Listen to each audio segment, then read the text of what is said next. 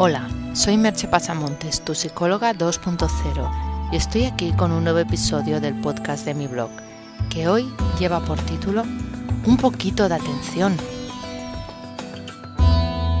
Hay temas que cuesta tocar porque son dolorosos, provocan el impulso de alejarnos de ellos, aunque en el fondo sepamos que sería bueno entrar y afrontarlos.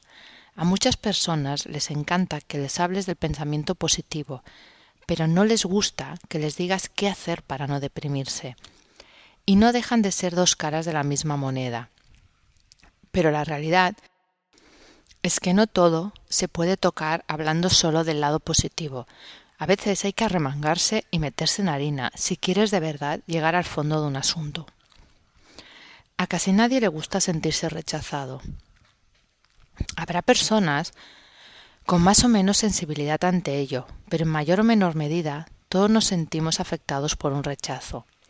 Es obvio que también dependerá mucho de parte de quién viene ese rechazo, pues no es lo mismo que te rechace tu pareja o una persona a la que aprecias mucho que lo haga alguien que apenas conoces.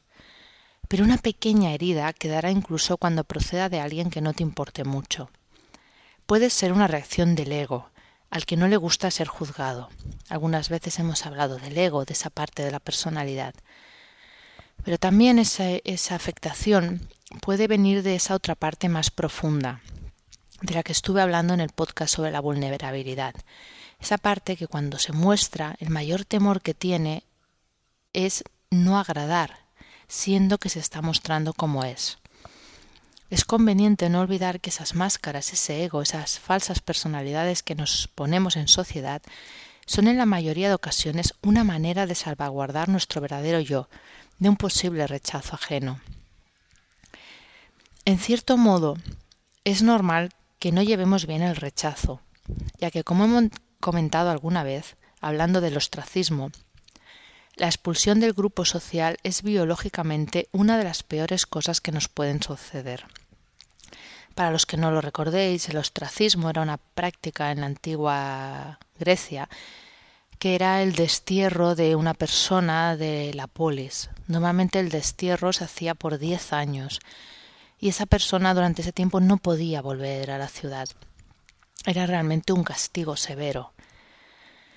Los seres humanos tenemos la necesidad de, de la característica, mejor dicho, de necesitar a los demás para vivir tanto en lo que se refiere a necesidades materiales, pues eh, que nos procuren comida, vestido, cuidados físicos, etc., como en lo referente a necesidades psicológicas.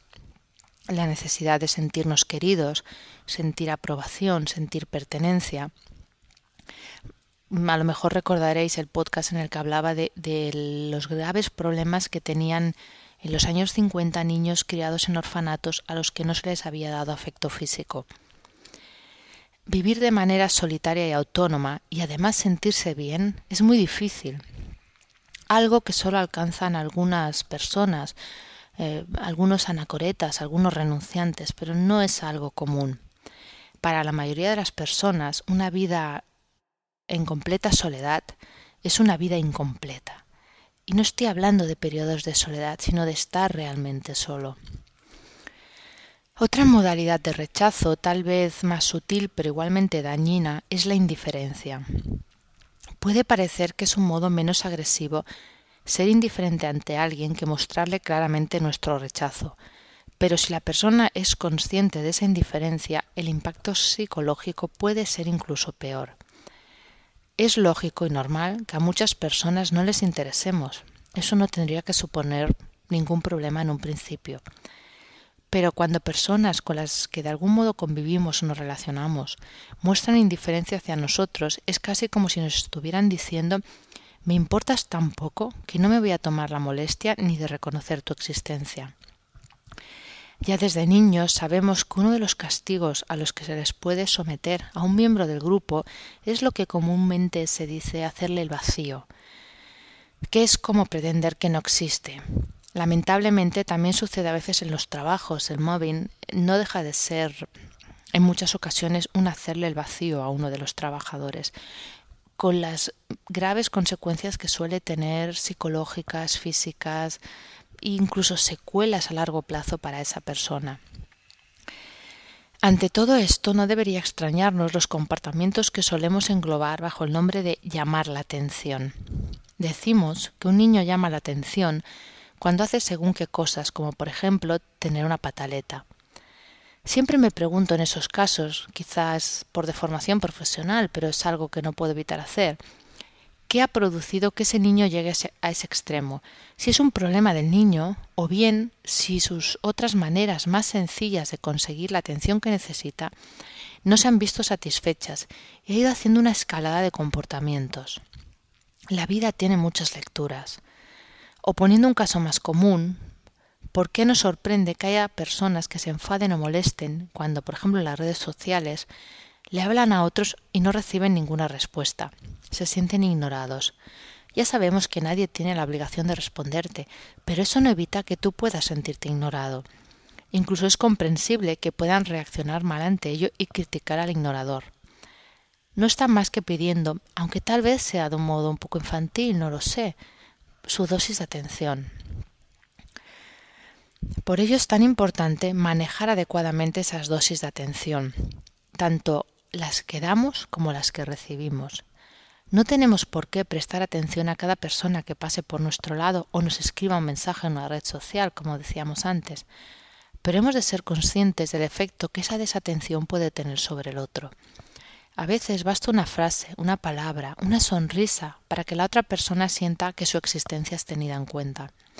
Del mismo modo, hemos de saber de qué fuentes beber para recibir la dosis de atención y por ende la nutrición afectiva que nosotros precisemos. No se puede beber de un manantial seco e insistir solo nos traerá frustración. Busquemos otras fuentes más abundantes. Y entendiendo la importancia a nivel biológico de la indiferencia y el rechazo, tratemos de reducir su impacto psicológico cuando lo suframos. No podemos gustar ni interesar a todos, así que en lugar de gastar energía en quien no nos acepta, Pongamos nuestra energía en aquellas personas con las que nos sentimos afines, con las que nos sentimos valorados y queridos, con las que podemos dejar salir nuestro yo más puro y auténtico. Y hagámoslo sin olvidar la frase de Alejandro Jodorowsky de aquello que puedes obtener del mundo es solamente eso que decides darte. Empieza por quererte a ti mismo y valorarte como ser humano, pero de verdad, sin trampas ni condiciones. Continúa queriendo y valorando a otros. Seguro que acabarás recogiendo, más pronto que tarde, amor y aceptación. Te voy a hacer hoy tres preguntas. ¿Crees que recibes la dosis de atención que necesitas? ¿Cómo te tomas que te rechacen y que te ignoren? Hasta aquí el podcast de hoy y nos escuchamos en el próximo podcast. Bye bye.